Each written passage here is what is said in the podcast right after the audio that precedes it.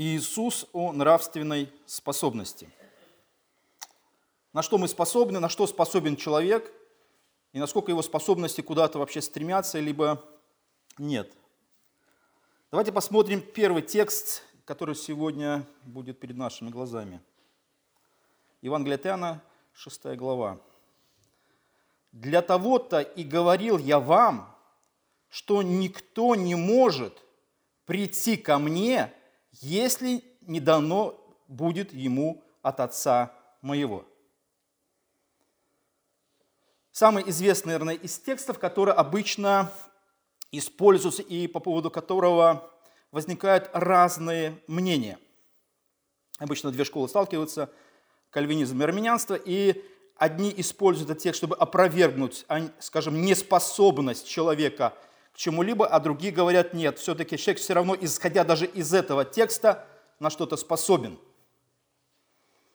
Когда мы смотрим на этот текст, мы что можем сказать? Человек способен к чему-либо, либо его нравственная способность способна к тому, чтобы выбрать Бога, либо нет. Ну, если мы читаем, что, какие у нас ассоциации? Вот, вот текст читаем, да? Что никто не может прийти ко мне, то есть к Иисусу, если то не дано будет ему от Отца моего. И обычно люди говорят, да, человек может. Да? Прочитав этот текст, человек говорит, человек может. У меня вопрос тогда, а, а с чего вы взяли, что, прочитав этот текст, человек что-то может? Потому что в этом тексте есть три слова, на которые нужно обратить внимание. Первое слово – это «никто». Никто, то есть это абсолютное отрицание. Оно не допускает никаких исключений, кроме тех, которые делает сам Иисус. Это самые, самые слова Иисуса. Второе, что говорит Иисус, а, на что следует обратить внимание, на второе слово, это «не может». Это вот нравственная способность, либо способность человека выбрать, либо не выбрать Бога.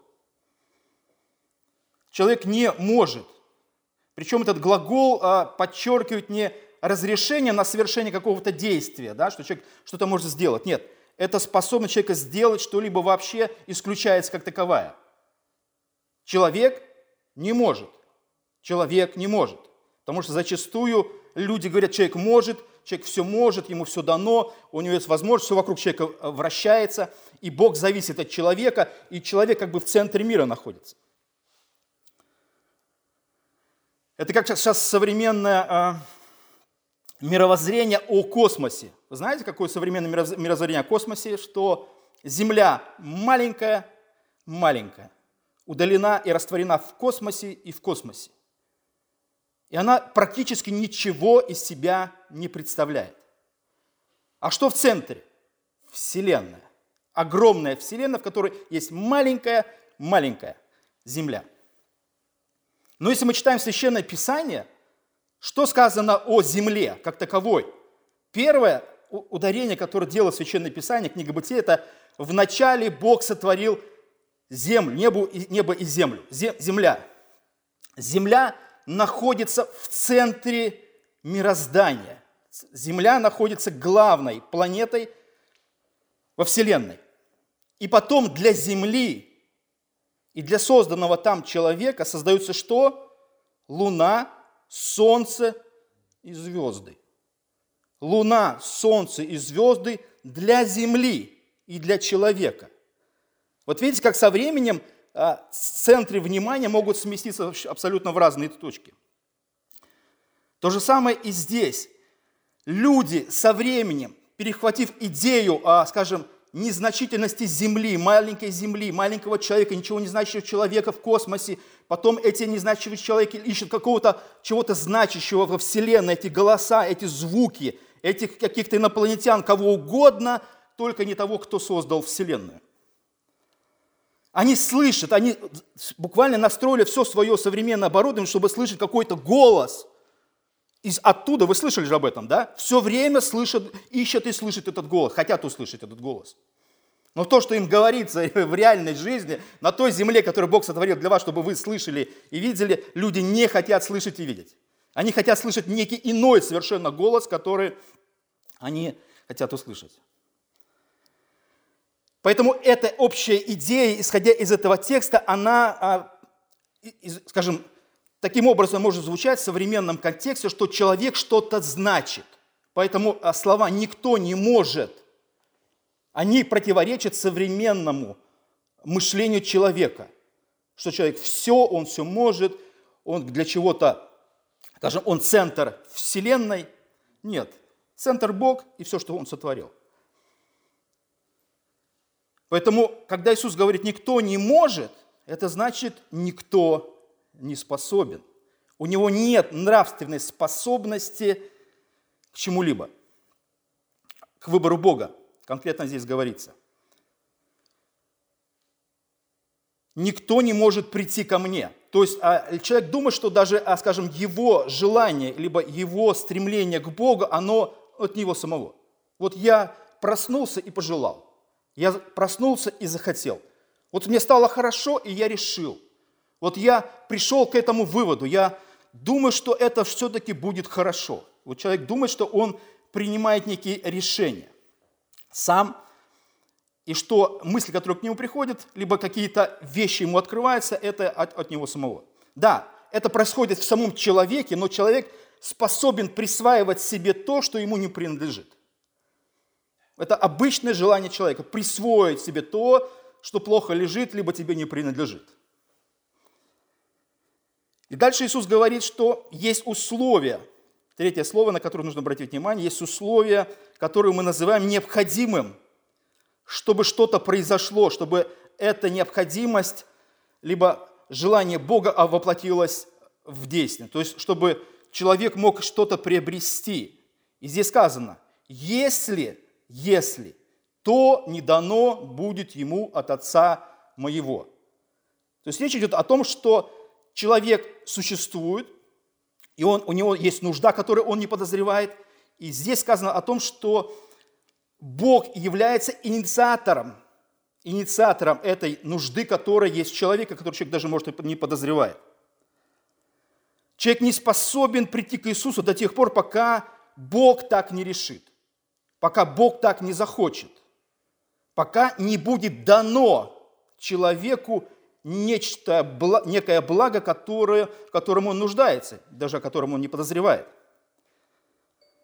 У человека нет способности даже определить свою нужду. Мы это знаем прекрасно по Евангелию, мы знаем это по своему собственному состоянию, что мы раньше жили абсолютно без, беззаботно, не нуждались в Боге, и все у нас было вроде бы хорошо. Обычная жизнь, обычные заботы, обычные нужды. И человек не имел о Боге никакого представления, и человеку было хорошо. Вот хорошо. Ну да, были какие-то земные нюансы, там, связаны, может, там, с жизнью, но это лишь небольшой нюанс. Но человеку было хорошо. И человек абсолютно не нуждался в Боге пока что-то не произошло. И здесь сказано о том, что некий дар, а потому что здесь речь идет о даре, то не будет дано.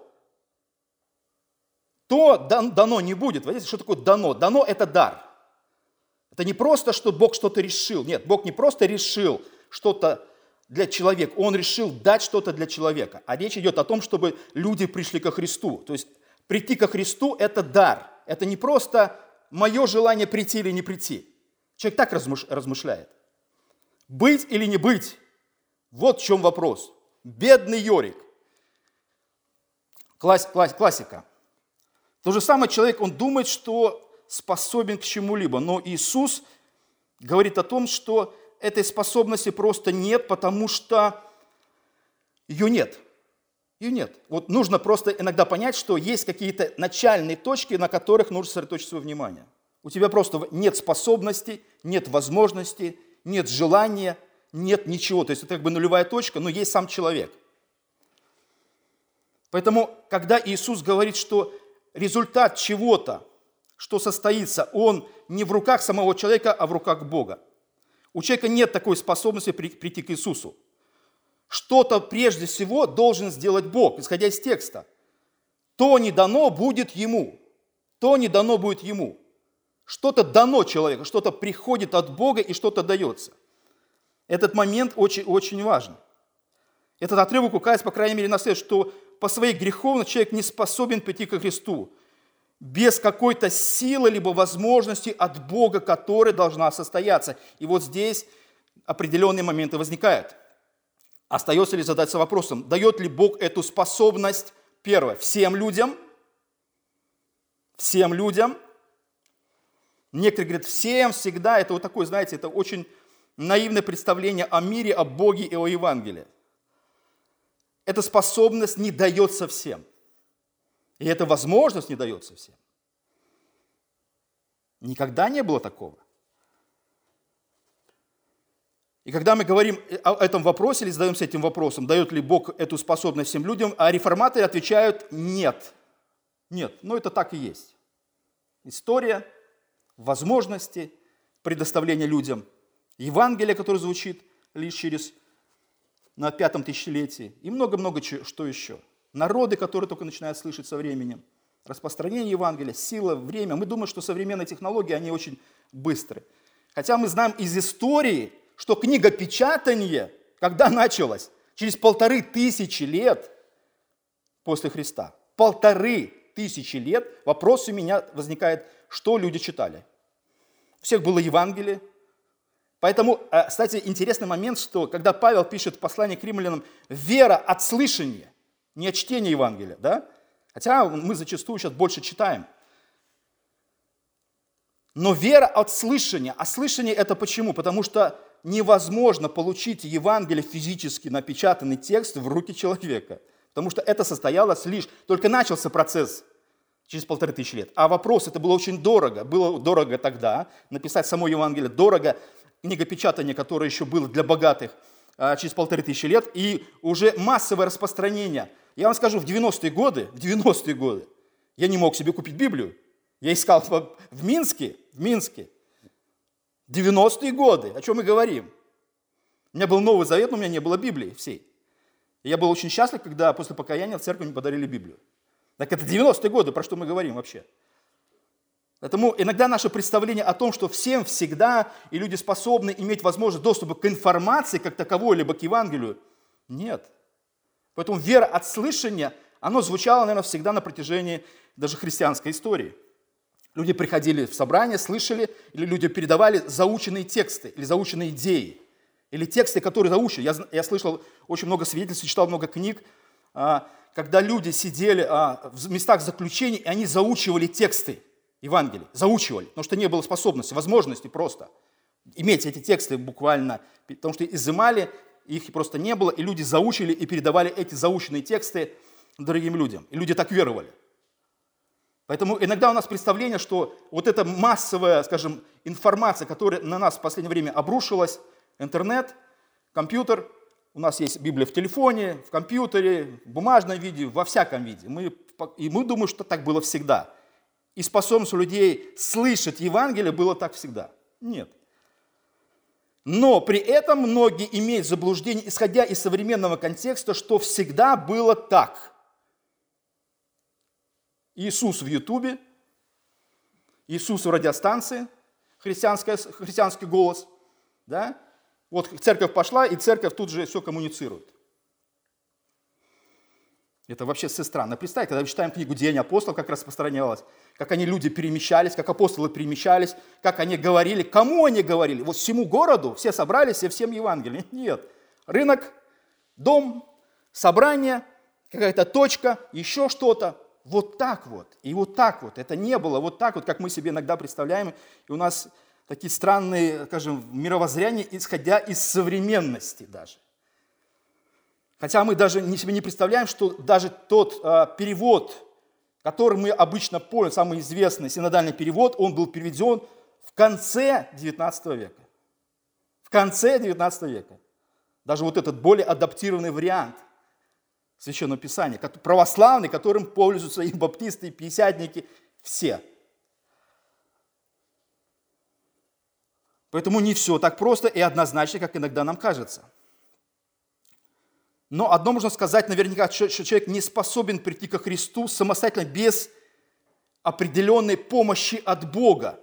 И о какой помощи идет речь? Нужно предпринять Богу что-либо определенное, чтобы преодолеть это природное бессилие человека, вот эту неспо, нравственную неспособность нравственная неспособность. Вот об этом обычно всегда спорят люди. Эту разгадку можно увидеть в одном из текстов Евангелия от Иоанна. Это тот же самый Евангелие от Иоанна, только немножко раньше, 6 глава. Посмотрите, как, как Иисус объясняет о способе преодоления нравственной неспособности человека. Никто не может прийти ко мне, вот та же самая идея, которую мы читали, никто, не, никто может прийти к Иисусу, если не привлечет его Отец. Опять та же самая идея, да? Если не дано будет ему от Отца, а здесь, если не привлечет его Отец. Вопрос, мы сразу говорим, оп, оп, все. Слово «привлечет», оно двузначно, да? или неоднозначным, по крайней мере. И что нам обычно говорит слово «привлечет» из современного опять контекста? Что такое «привлечет»? Это позвать, да, что, как мы обычно. Приглашение. Приглаш... Люди думают, что слово «привлечет», когда читают этот текст, о чем оно говорит?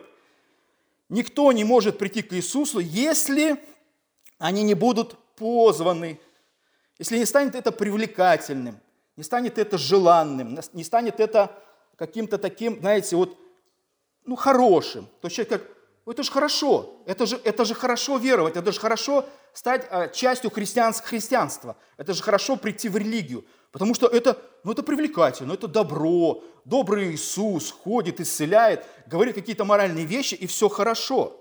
И люди думают, что слово «привлечет» – это значит приглашение –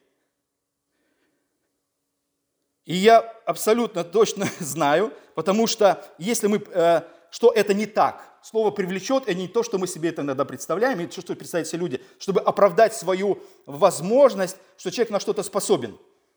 Поэтому они говорят, вот видите, привлечет, значит Иисус привлекает, а человек на что-то может, а если человек что-то может, значит он что? Отзывается на приглашение. Мы кого-то приглашаем, кто-то приходит.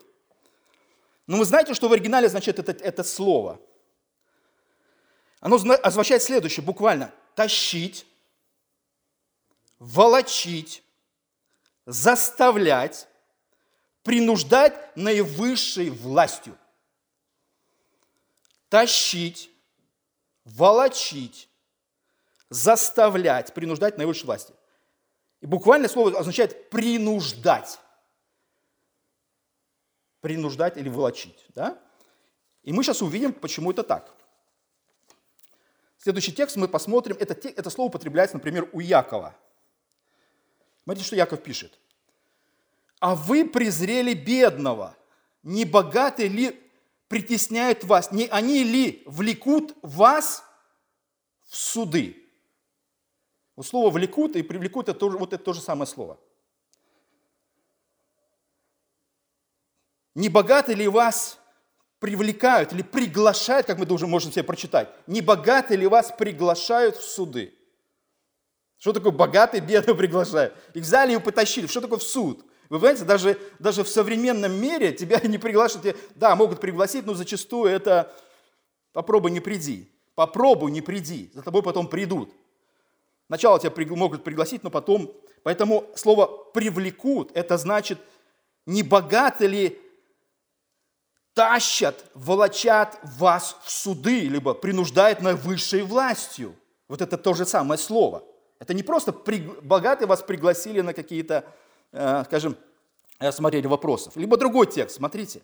То же самое слово в другом тексте в Деяниях.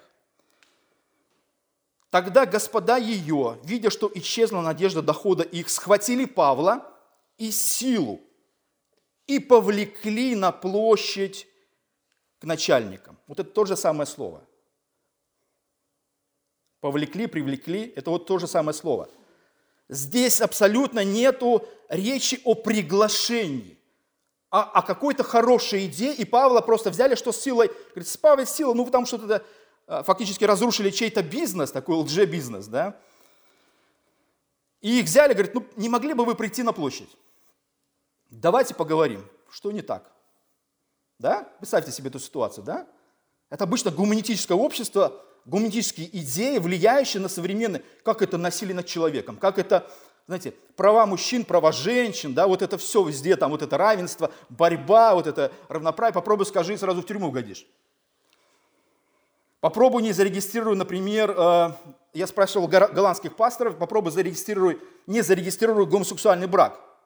Ты фактически под статью можешь попасть. Хотя у них есть выбор между мэрией, там может зарегистрироваться, и церковью. Церковь имеет возможность выдавать эти документы, регистрировать браки. Ты фактически сталкиваешься с уголовной ответственностью. Раньше гомосексуалистов сажали в тюрьму, было преследование, это был грех, потому что христианское мышление влияло на всю Европу. Сейчас это вполне нормально. И церковь должна, выдававшая документы, церковь не думала, что когда-то мир изменится, да, и человек станет со своими правами, своими желаниями превыше всего. Не Бог своими идеями, да, о, о, о том, что хорошо и плохо. Не послание к римлянам, где сказано, что это абсолютно мерзость перед Богом. Нет. О том, что церковь, выдававшая документы, она столкнулась с тем, что она выдавала, выдавала, а мир изменился. И выдавать нужно тем, кому грешникам, которые в жизни никогда не признают, что а, гомосексуальные браки, мужчины и женщины между собой, это норма. Но им говорят, теперь это норма. То, что вы там себе думаете в вашей голове, в вашем христианстве, абсолютно ничего не значит. Вам сказали выдавать документы? Хорошо. Поэтому благо для современной церкви, протестантской церкви, не выдавать документы на брак. Мы в хорошем положении. У нас когда-то это забрали.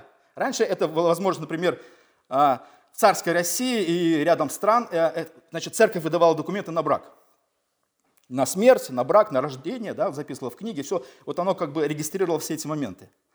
Но потом пришла советская власть и забрала все эти, дала, сделала некий орган, как мы говорим, ЗАГС, который регистрирует и рождение, мы знаем и смерть, выдает документы, брак, и все, все. И церковь к этому не имеет никакого отношения. Мы говорим, фу, хорошо.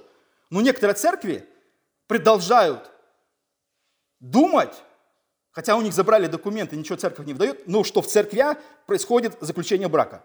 Вот думаете, что когда церковь собирается – и молодые приходят, и их якобы, говорят, оглашают, вот теперь они муж и жена. Это не, это не заключение брака. Это просто благословение молодежи на их жизнь. Это, но это не заключение. Церковь не выдает им документы, понимаете? Выдают что? ЗАГС. Они куда идут? В ЗАГС. И поэтому период такой. Сначала идешь в ЗАГС, заключаешь брак. Это брак. А потом идешь в церковь и благословляешься. Хотя так и происходит, в принципе, в православии так называемое венчание. Венчание уже после того, как ты заключил брак, потому что даже православная церковь, она не выдает уже документы на регистрацию брака. Поэтому, когда мы видим, что Павла и Сила повлекли, то есть фактически их потащили, их заставили и принудили наивысшей властью на, прийти на площадь к начальнику. Поэтому, когда мы думаем, что Иисус привлекает, привлекает. Мы думаем, что нравственная способность человека оценить то, что приходит от Бога. Вы поймите, что это невозможно. Мы только оцениваем Бога в, одном, в одной ситуации, о которой мы сейчас поговорим. В одной ситуации, о которой говорит Иисус. Почему мы были неспособны и стали способны? Почему мы раньше не видели, стали видеть? Что-то произошло или что-то было нам дано от Бога, что сделало нас способными видеть и слышать. И об этом сказано в том же Евангелии от. Иисус говорит так, истинно, истинно говорю тебе. Ну, это буквально, что это Никодиму речь идет, а любому человеку, который пытается понять смысл того, что происходит, данный от Бога. Если кто не родится свыше, не может увидеть Царство Божие. Или дальше Иисус говорит – Истинно, истинно говорю тебе, если кто не родится от воды и духа, не может войти в Царство Бога. И здесь опять слово «если», там и здесь «если». То есть есть определенный момент, когда ты начинаешь входить в Царство, после чего-то ты должен входить в Царство, и видеть Царство, и слышать, что в Царстве происходит. Мир для тебя, некий, который раньше не существовал, становится реальным. Потому что когда люди думают, что а, плоть на что-то способна, то абсолютно нет. Потому что Иоанн, э, Никодим, которым, который пытался понять идею того, что же должно произойти, чтобы духовный мир стал реальным, и человек начал слышать Бога, реагировать на Него, он не понимал, он думал, что когда Иисус ему говорит о рождении свыше, он думал, что это нечто физическое. Поэтому он начинал, начинал а, все это объяснять тем, что мне нужно опять в мать войти, опять родиться. Это, это Иисус, ты про что? Иисус говорит, нет, речь не об этом. Речь о том, что некий момент приходит человек. И в этом же, э, в этом же отрывке а, Иисус говорит так, что дух дышит где хочет. Он объясняет так, дух дышит где хочет. И когда он придет, это не зависит от человека. Никто не знает. И он объясняет это как ветер. Вот ветер, когда-то он просто пришел и ушел. То же самое дух, он приходит в какой-то определенный момент к человеку, и что-то происходит с некоторыми людьми.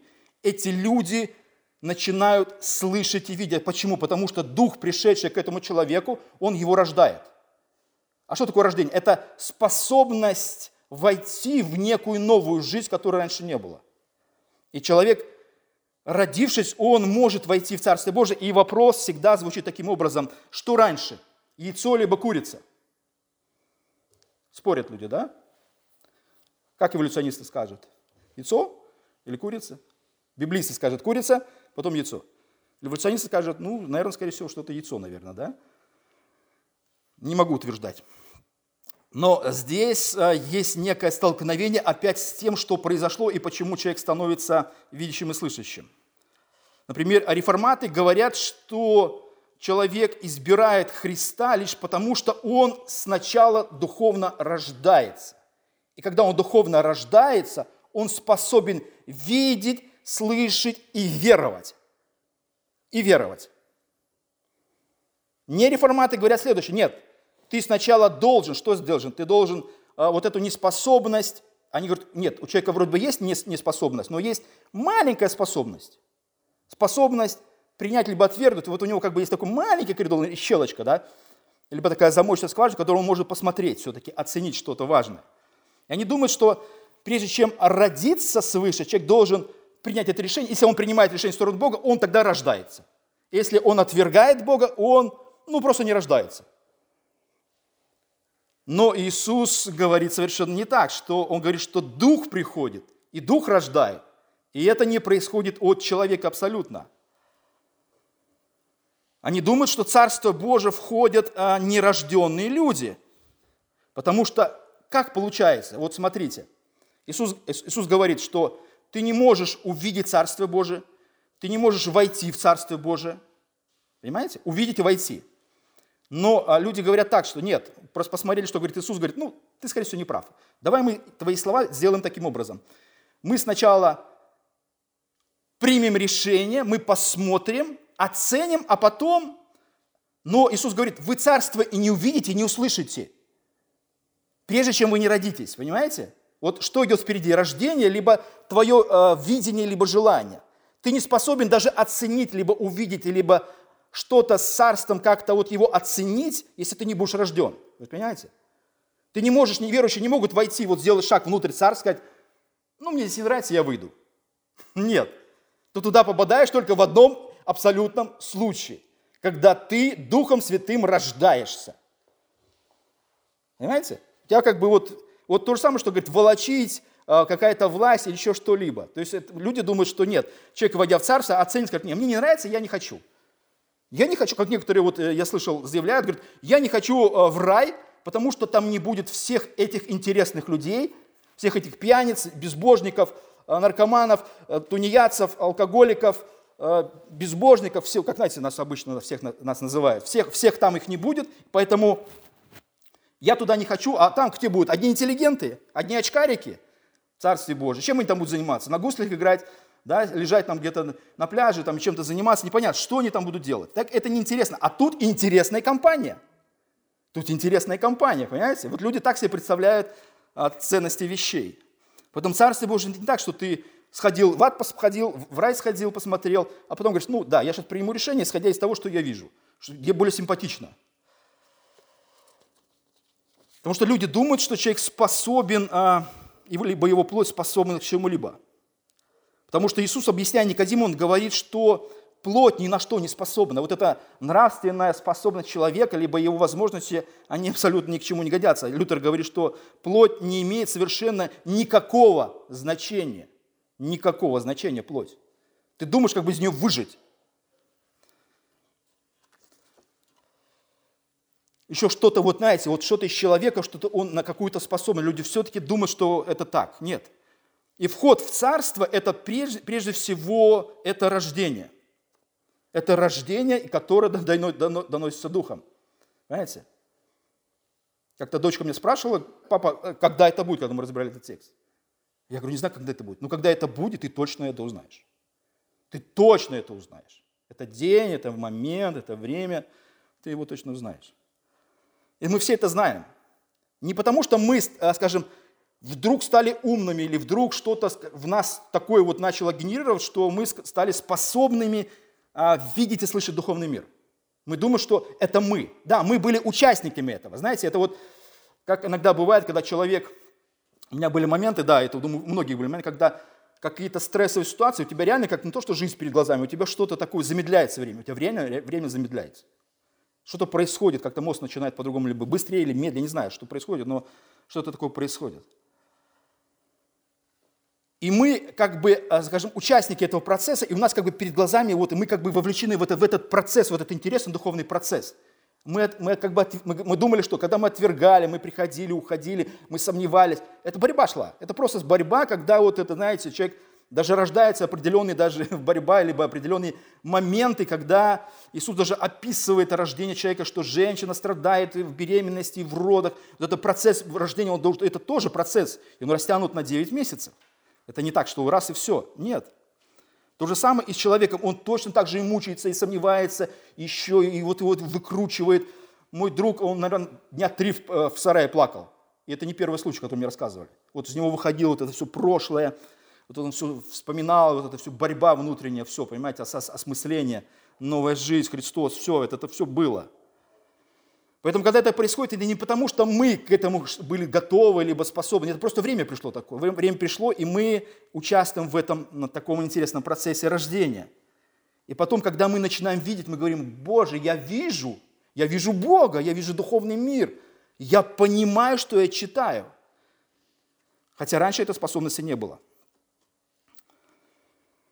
Поэтому люди не учитывают всю серьезность нравственного бессилия человека – его неспособность нравственно как к чему-либо. Человек все равно пытается, а, скажем, телегу впереди лошади поставить. Все равно вот нет, сначала я уверую, я решу, а потом уже все остальное, потом уже пойдет как бы цепочка рождения, все нет. Если вообще рассматривать этот процесс, что с нами происходит, и знаете, это вот все, это можно, я как, объяс, как объясняют другие, это все приходит пакетом. Вот тебе все и сразу пришло. И покаяние, и вера, и рождение свыше. Все. Пакет. А потом что происходит? Мы когда уже все это получили, вот знаете, как, как коробку, которую нам дают, знаете, с гуманитарки дали, а потом открываешь ее и начинаешь смотреть, что туда положили. Или это детские подарки, которые приходят на Рождество.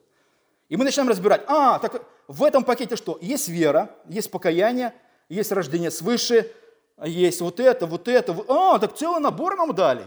Так здорово. И мы э, просто не думаем, что мы думаем, что нет. Сначала мы одно сделаем, остановимся, посмотрим, а будет ли дальше что-то, да? Оправдание будет, а потом дальше рождение свыше будет. А, нет, пакет приходит, понимаете? Он сразу пришел, и сразу, все, и в нем все. Потому что э, Писание вообще объясняет это следующим, что мы помещаемся во Христа Духом Святым. А помещение во Христа – это значит наследование всего, что есть у Христа. Вот всего. А в этом все. И, наш, и мы дети Божьи, и наследство, и все-все-все. Поэтому этот момент очень... Но люди все равно, даже исходя из текста о рождении свыше, есть последний текст, который мы посмотрим. Люди говорят, а нет, не все так просто, смотрите. Ибо так, как возлюбил Бог мир, да, вот это самый известный текст, Иоанна 3,16. Дабы всякий верующий в него не погиб. Он говорит, видите, вот есть условие, это вера. То, что рождение свыше, это рождение свыше. Но есть условия, да? Они думают, что этот знаменитый стих делает способным человека к чему-либо да? Дабы всякий верующий в него не погиб. Мы соглашаемся абсолютно верно. Человек Божий верует. И в этом э, моменте сказано, что он верует. Что значит знаменитый стих о способности грешного человека к, к, к абсолютному избранию Христа? Ничего. Что здесь сказано? Что здесь сказано? Здесь сказано просто факт, что всякий верующий не погибает, а имеет жизнь вечную. Это, это, это Не условие, понимаете? Это не условие, это просто факт, констатирующий, что верующие Божьи люди, возрожденные свыше, они спасены Христом. И реформаты, и нереформаты соглашаются, что всякий верующий будет спасен. Мы согласны с этим. Но вопрос, почему ты веруешь? Почему ты способен веровать? И этот 16 стих, он, он только сказан после того, что рождение свыше уже сказано. Понимаете, это как бы вот такое вот общее обобщение Иоанна и включение каких-то моментов в том, что вообще происходит, и общую концепцию Христа, когда ты спасаешься им. И аргумент, приводимый а, нереформаторами, заключается в том, что этот текст, дескать, гласит о наличии в каждом человеке силы принять либо отвергнуть Христа.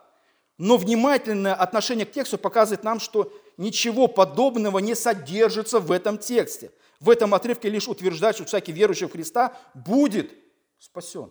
И мы соглашаемся. Будет спасен. Ничего. Не выкрутите ничего, да? Вот эту последнюю каплю, да, или как написано в Писании, они из верблюда пытались отцедить что-то, да. Представьте, верблюда выкручивают, да, на тряпку и пытаются с него что-то выцедить. Вот так, как они делали с Писанием. Иисус говорит, что вы делаете? Поэтому мы лишь приходим к тому, что человек лишь не способен это нужно признать, оценить, понять. Поэтому, когда мы благовествуем Евангелие неверующим людям, мы просто должны понимать следующее. Дух Святой сделает свою работу, мы лишь должны благовествовать. И вопрос не в способности того человека, которому мы благовестным принять либо отвергнуть, а в способности Духа Святого своих, кого нужно родить и сделать их способными к этой духовной жизни. Поэтому пусть все эти размышления будут в нашем сердце, Бог благословит нас. Аминь.